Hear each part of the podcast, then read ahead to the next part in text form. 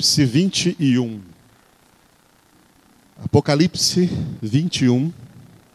21 horas. Apocalipse 21.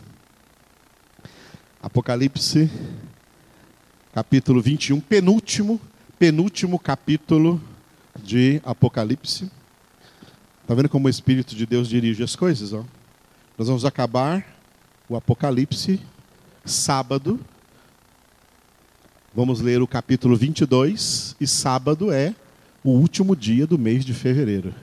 29 de fevereiro. Domingo já é 1 de março. Amém? Domingo é 1 de março. Depois de meditarmos em Apocalipse, como fazemos no início de cada ano, nós voltaremos para o livro dos Atos dos Apóstolos, onde paramos lá no mês de dezembro. Então, Apocalipse, capítulo de número 21. Bom, nós estamos pregando esse ano desde o início, versículo por versículo, lá do primeiro capítulo. Então, daqui a pouco vamos voltar para lá. Mas cada capítulo aqui adiante que eu leio para vocês, eu centralizo vocês dentro do texto. Esses dois últimos capítulos de Apocalipse, 21 e 22, eles são a conclusão do livro. O livro Apocalipse tem uma introdução, um desenvolvimento e uma conclusão. A introdução, os três primeiros capítulos. Capítulos 1, 2 e 3, a introdução do livro. Capítulos de 4 até o 20, que nós lemos domingo passado, do 4 até o 20 é o desenvolvimento do livro, a maior parte do livro e a conclusão do livro, os dois últimos. Os dois últimos capítulos, o 21 e o 22.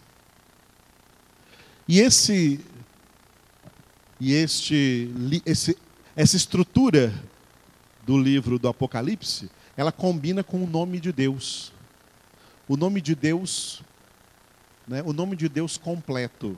É assim, diga comigo, repita comigo. Eu sou aquele que era, o que é e o que há de vir. O nome de Deus toma o tempo todo e a eternidade. Eu sou aquele que era no passado, aquele que é no presente e o que há de vir no futuro. Então, o nome de Deus, eu sou aquele que é.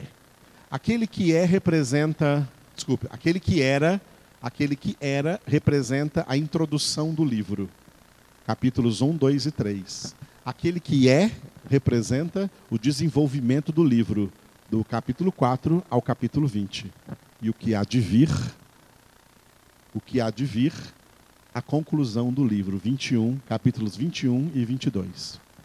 Nesses capítulos 21 e 22, a conclusão do Apocalipse é a descrição profética de como será o que se chama em quem estuda o fim do mundo, o fim dos tempos na Bíblia Sagrada, é o que se chama de o estado eterno de todas as coisas. O estado eterno de todas as coisas, ou seja, para onde tudo está dirigido, Todo mundo, a humanidade inteira está sendo agora dirigida para um estado eterno. Um estado eterno do qual ninguém jamais sairá dele. Esse estado eterno de todas as coisas, ele é um estado paralelo. Existem duas condições nesse estado eterno de todas as coisas a condição de eterna salvação diante de Deus e a condição de eterna condenação no lago de fogo e de enxofre. É para essas condições que a humanidade inteira está sendo dirigida neste momento e durante toda a sua história. Toda a humanidade desembocará nesse estado eterno para uma dessas duas condições, ou para a condição de eterna salvação, e estes serão única e exclusivamente os eleitos de Deus que a si mesmos se santificaram para poder ver o Senhor. E a outra condição é a condição de eterna condenação no lago de fogo e de enxofre para pessoas que acharam que eram donas e senhores de suas próprias vidas e não invocaram o nome do Senhor. Rejeitaram a Deus, desprezaram a sua palavra, não o obedeceram. Vão todas para o lago de fogo e de enxofre. E é a maioria. A maioria dos seres humanos não vão para o céu. Para o céu vão vai uma minoria que Jesus mesmo chamou de poucos escolhidos. Porque Deus não pensa como o homem pensa. O homem pensa que quantidade é vantagem. Para Deus, vantagem é santidade. Para Deus, um homem santo tem valor, enquanto que sete bilhões de ímpios não valem nada e eles são chamados de verme, que serão lançados no lago de fogo e de enxofre, onde o verme não morre e o fogo não apaga. Deus não valoriza quantidade, Deus valoriza santidade.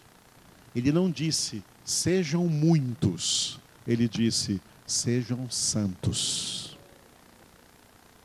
A cabeça dos homens está muito errada, tá? Quando valorizam número, valorizam número, valorizam quantidade. Até o rei Davi caiu numa tentação de valorizar quantidade. E ele teve que prestar contas a Deus pela decisão errada que ele tomou, porque não era para ele ligar para a quantidade, era para ele confiar no Senhor.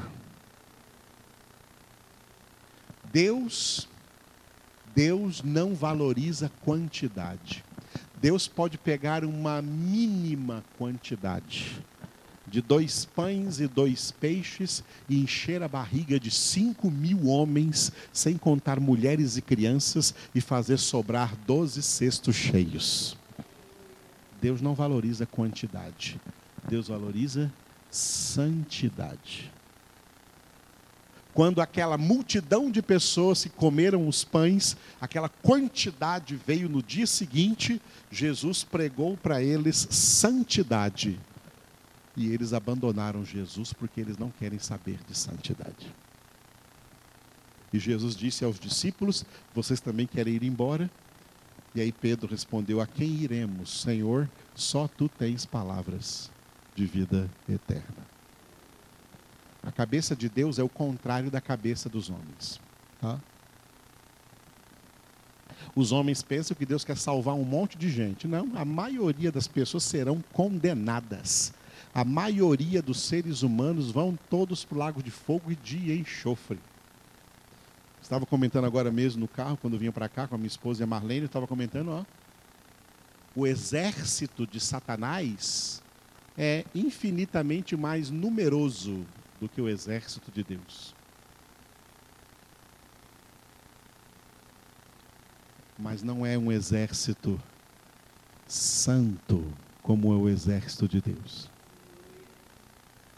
Deus não age na quantidade, Deus age na santidade. E quando Deus age, não há quantidade que possa resisti-lo. Os filhos do diabo sempre serão mais numerosos do que os filhos de Deus. Mas os filhos de Deus sempre serão, sobre toda essa realidade maligna que há no mundo, mais que vencedores mesmo que no mundo sejam tratados como ovelhas para o matadouro.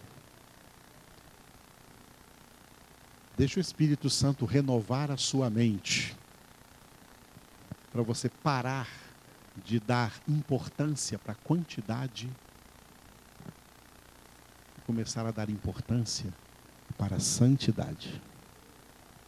Poucos serão santos eu quero ser um deles. Não sei você.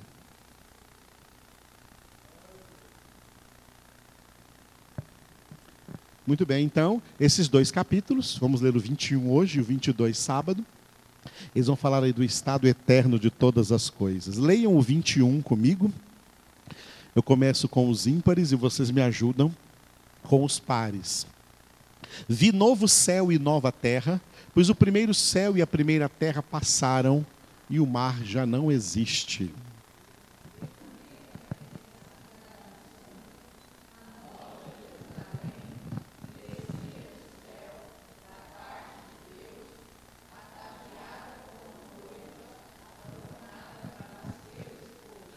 Então ouvi grande voz vinda do trono dizendo: Eis o tabernáculo de Deus com os homens. Deus habitará com eles. Eles serão povos de Deus e Deus mesmo estará com eles.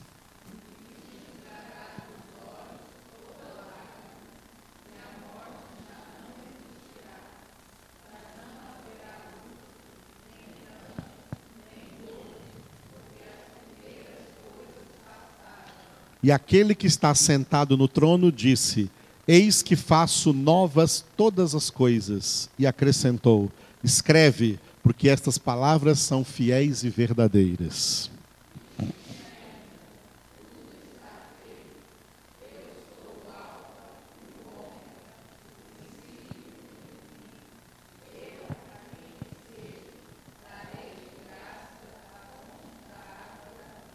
O vencedor herdará estas coisas, e eu lhe serei Deus, e ele me será filho.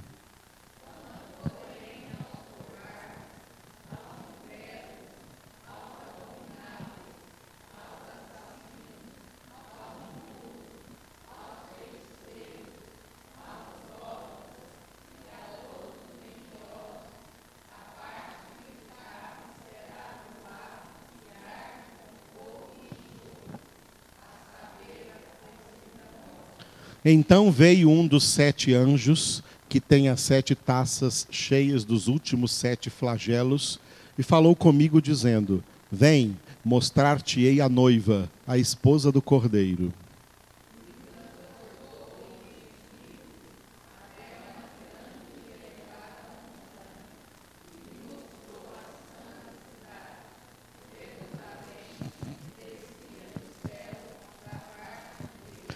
a qual tem a glória de Deus. O seu fulgor era semelhante a uma pedra preciosíssima, como pedra de jaspe cristalina.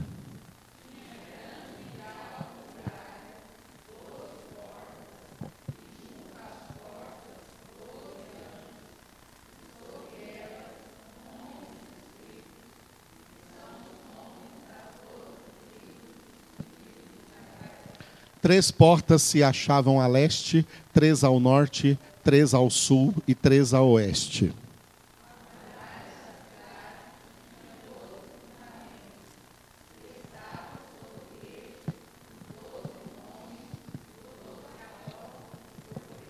Aquele que falava comigo tinha por medida uma vara de ouro para medir a cidade, as suas portas e a sua muralha.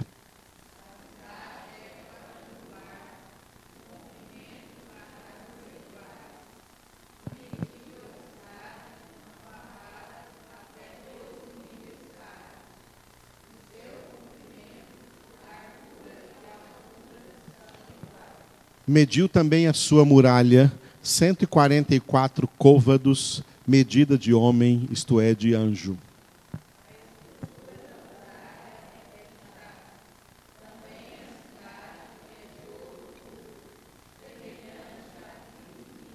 Os fundamentos da muralha da cidade estão adornados de toda espécie de pedras preciosas. O primeiro fundamento é de jaspe, o segundo de safira, o terceiro de calcedônia, o quarto de esmeralda.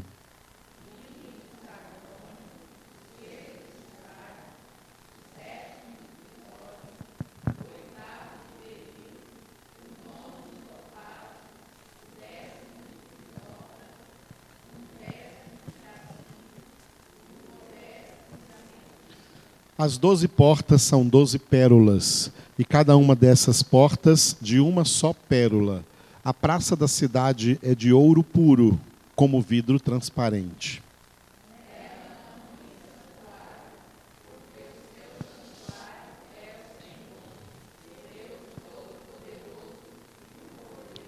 A cidade não precisa nem do sol nem da lua para lhe darem claridade, pois a glória de Deus a iluminou e o cordeiro é a sua lâmpada.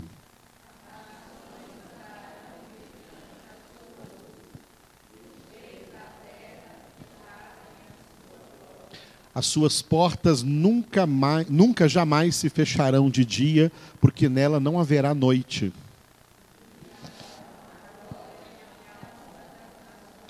Todos juntos. Nela nunca jamais penetrará coisa alguma contaminada, nem o que pratica abominação e mentira, mas somente os inscritos no livro da vida do Cordeiro. Aleluia! Espero que a sua inscrição já esteja feita. Vamos voltar para o primeiro capítulo, nós estamos nesse texto aqui, versículos de 12 a 16, cujo título é, diga, Descrição do Senhor. O apóstolo João descreve como ele viu Jesus na visão, na aparição que Jesus fez a ele na ilha de Pátimos, para revelar o Apocalipse, o último livro da Bíblia. Nós vimos até domingo à noite, diga, onde estava? Onde Jesus estava, nos versículos de 12 a 13a. Ele estava no meio dos sete candeeiros de ouro, ou seja, no meio da sua igreja. Hoje nós vamos ver agora, diga, como estava versículos 13b até o 16. Então, repito de novo como estava. Do 13b até o 15, ele viu em Jesus uma aparência de, repita depois de mim, ouro, fogo e bronze. E no versículo 16, ele viu também saindo da sua boca, diga, afiada espada. Afiada espada é a palavra. Agora vamos ver aqui ouro, fogo ouro, fogo e bronze. Tá? Repita: ouro, fogo e bronze. Muito bem, esses dois versículos e meio, a metade do versículo 13, o versículo 14 e o versículo 15, falam. O 13b fala das vestes que Jesus usava. O versículo 14 de qual era a aparência da cabeça de Jesus. E o versículo 15 de qual era a aparência dos pés de Jesus. Amém? Hoje vamos ver as vestes, tá? Apocalipse, capítulo 1, versículo 13b, parte B do versículo 13, fala das vestes de Jesus. Jesus estava com vestes talares e cingido à altura do peito com uma cinta de ouro. Repita.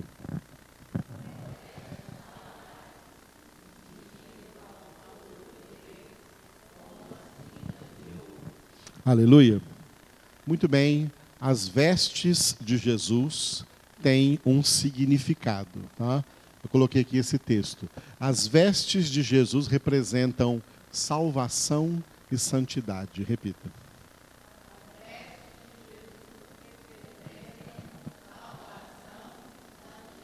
Então vamos aprender hoje, nesses poucos minutos, né, para encerrar nossa reunião, sobre as vestes o que significam essas vestes de Jesus que representam salvação e santidade. Isaías capítulo 61, versículo 10. Regozijar-me-ei muito no Senhor, a minha alma se alegra no meu Deus, porque me cobriu de vestes de salvação e me envolveu com um manto de justiça como noivo que se adorna de turbante, como noiva que se enfeita com as suas joias. Leiam.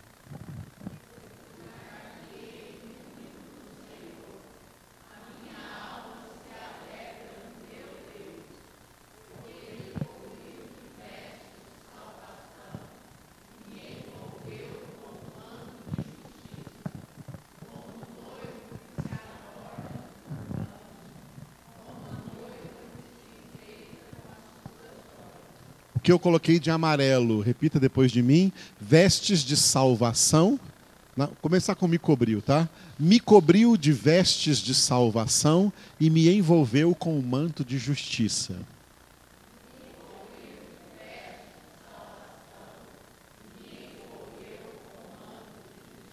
Justiça significa também santidade, salvação e santidade. As vestes de Jesus representam salvação e santidade. Tá? As vestes que cobrem todo o corpo de Jesus, por isso que são vestes talares, que chega até no talo, chega até nos, no, nos calcanhares, cobre todo o corpo e uma cinta de ouro. Tá? As vestes representam salvação, a cinta de ouro representa a santidade. Então, ele também nos envolve com vestes de salvação e nos cobre, tá? nos, nos envolve com manto de santidade, manto de justiça. Gálatas 3:27, Paulo escreveu: Porque todos quantos fostes batizados em Cristo, de Cristo vos revestistes. Repita.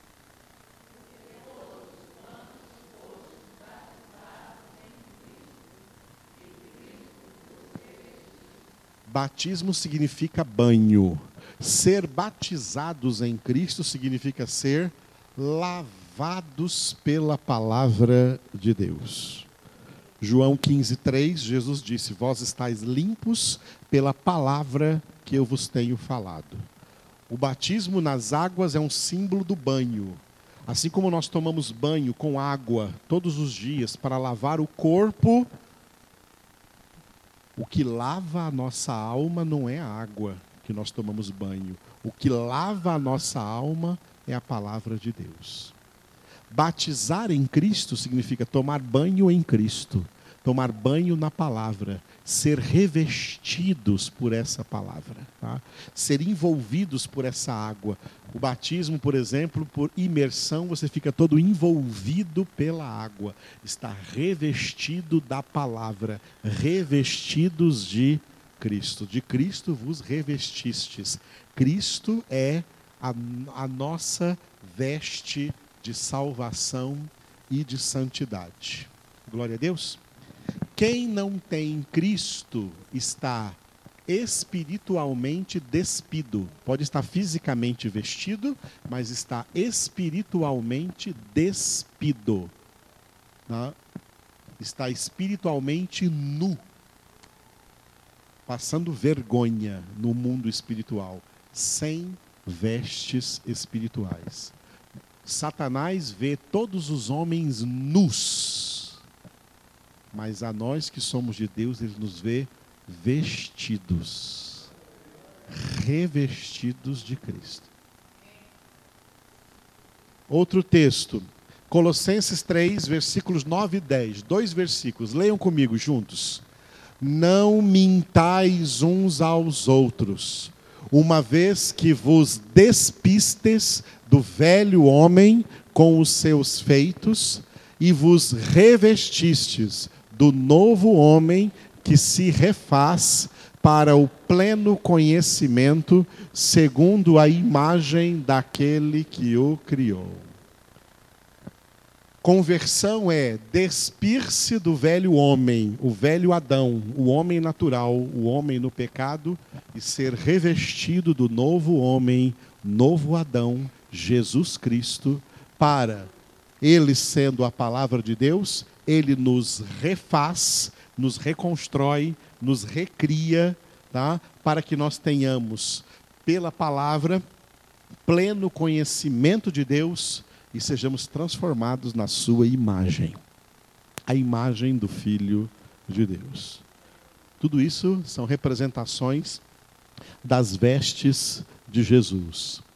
Nós lemos sábado à noite Apocalipse 19, versículos 7 e 8. Leiam comigo. Alegremo-nos, exultemos e demos-lhe a glória, porque são chegadas as bodas do Cordeiro, cuja esposa a si mesma já se ataviou pois lhe foi dado vestir-se de linho finíssimo, resplandecente e puro, porque o linho finíssimo são os atos de justiça dos santos. Atos de justiça, atos de santidade. As vestes de Cristo representam vestes de salvação, vestes de santidade. Quando João viu Jesus, ele viu só a cabeça dele vestida e o corpo nu, ou viu ele com o seu corpo todo vestido? A igreja é o corpo de Cristo, todo vestido de Cristo. A igreja é revestida de vestes de salvação, vestes de santidade. Tem um caso interessante na Bíblia, tá? Tem outros, mas eu, o Espírito de Deus me, me trouxe um caso. Daquele homem super endemoninhado, que nós vamos ler só dois versículos aqui, Lucas 8, 27 e Lucas 8, 35. O endemoninhado Gerazeno. Era um homem endemoniado que, em cujo estado de possessão que ele estava, ninguém conseguia colocar nele roupas. Ele rasgava as suas roupas para ficar nu, ele só queria ficar nu. O nudismo propagado hoje no mundo, e é uma vergonha que até nesses celulares que vocês têm, eu posso dizer que vocês têm porque eu não tenho. Minha mulher tem, eu não nesses celulares aí tem gente que posta o que eles chamam aí, eles querem chamar até de um nome bonito, eles chamam de nude.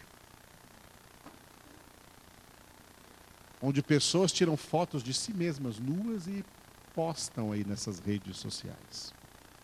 Esse mundo cheio de nudismo, esse mundo onde muitos homens, eu até conheci crentes que colecionavam revista Playboy para ficar vendo mulheres nuas esse mundo do nudismo, aonde a moda feminina não é moda para cobrir o corpo, é moda para mostrar o corpo. Isto é abominação diante de Deus. Porque Deus odeia toda indecência. Ele quer que os seus filhos e filhas se comportem com decência. E as vestimentas fazem parte disso. E as vestimentas fazem parte disso. Se quiser se vestir como as filhas de Satanás, então você também é filha de Satanás. Filhas de Deus se vestem com decência. Porque sabem com toda certeza convicção e consciência que o seu corpo não lhes pertencem, mas pertence ao Espírito Santo de Deus. Um homem possesso, e quando ele estava possesso, não aguentava roupas. É isso que diz no versículo 27, até as reticências. Ó. Leiam comigo. Logo ao desembarcar, veio da cidade ao seu encontro um homem possesso de demônios que havia muito não se vestia, nem habitava em casa alguma, porém vivia nos sepulcros. Detalhe, ele não se vestia, só andava nu. Só ficava nu. Os demônios nele faziam com que ele ficasse nu. Tá? Os demônios, Satanás, agindo no mundo, exaltam o nudismo. Porque é uma das chaves da promiscuidade, da prostituição que há no mundo. Depois que os demônios foram expulsos, depois que esse homem ficou livre, olha o que aconteceu, versículo 35, leia comigo. Então saiu o povo para ver o que se passara e foram ter com Jesus. De fato, acharam o homem de quem saíram os demônios vestido em perfeito juízo, assentado aos pés de Jesus e ficaram dominados de terror. Olha o que acontece numa conversão. Olha os detalhes. Aquele homem que antes da sua conversão era possuído, e por ser possuído pelo diabo, não se vestia, olha agora, agora ele estava, vest, diga, vestido. Segundo, diga, em perfeito juízo. E terceiro, assentado aos pés de Jesus. Onde ele ficava antes, vivia nos sepulcros. E agora ele está assentado aos pés de Jesus. E vestido. Vestido. Paulo ora dizendo que sejamos encontrados de pé e não caídos, vestidos e não despidos.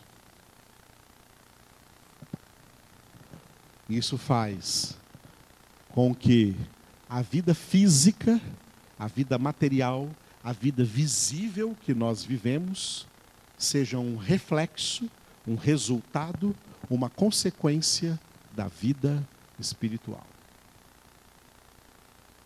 Gente gosta de andar nu por aí, reflexo da vida espiritual. Está espiritualmente também despido. Quem está espiritualmente bem vestido, com vestes de salvação, vestes de santidade, isso também vai surgir, aparecer no seu comportamento, na sua conduta. Glória a Deus. Chegue em casa e queime aquelas roupas. Hoje mesmo. Amém? Não é para dar para ninguém, não, é para queimar. Você vai ver uma parte do fogo do inferno queimando. Ou queime-as, ou vá para o inferno com elas. Porque quem é de Jesus tem comportamento de quem é de Jesus em todas as circunstâncias. Orem comigo. Obrigado, Senhor Jesus, por essas palavras apocalípticas e, portanto, bastante fortes para todos nós, tua igreja, teu povo. Ensina-nos a viver em amor Ensina-nos a viver em santidade, ensina-nos a viver em perfeito juízo, ensina-nos a viver revestidos de salvação, revestidos de santidade, ensina-nos a viver uma vida aos teus pés, assentados aos teus pés, como Maria, irmã de Marta, ouvindo a tua palavra, escolhendo a boa parte que não nos será tirada a sabedoria do Senhor, o conhecimento do Senhor, o conselho do Senhor, a palavra do Senhor, a verdade do Senhor, que nós recebemos e praticamos para a glória do teu nome. Abençoa todos que vieram nessa noite para ouvir essa palavra. Abençoa todos que de longe estarão ouvindo, toca-os e transforma suas vidas. E abençoa, Senhor, todos aqueles que estão sendo fiéis a tudo que a tua palavra nos ensina. Inclusive também, Senhor, no modo de se vestir e de se comportar. E também, Senhor, no trazer, no ofertar seus dízimos, suas ofertas diante da verdade da palavra do Senhor, como filhos de Abraão, entregando os dízimos a Melquisedeque, que hoje representa o Senhor. A palavra viva e eficaz de Deus, que nos alimenta, que nos purifica, que nos santifica, que nos liberta, que nos reveste do Senhor. A Ti a glória e a honra, ó Deus. Aleluia.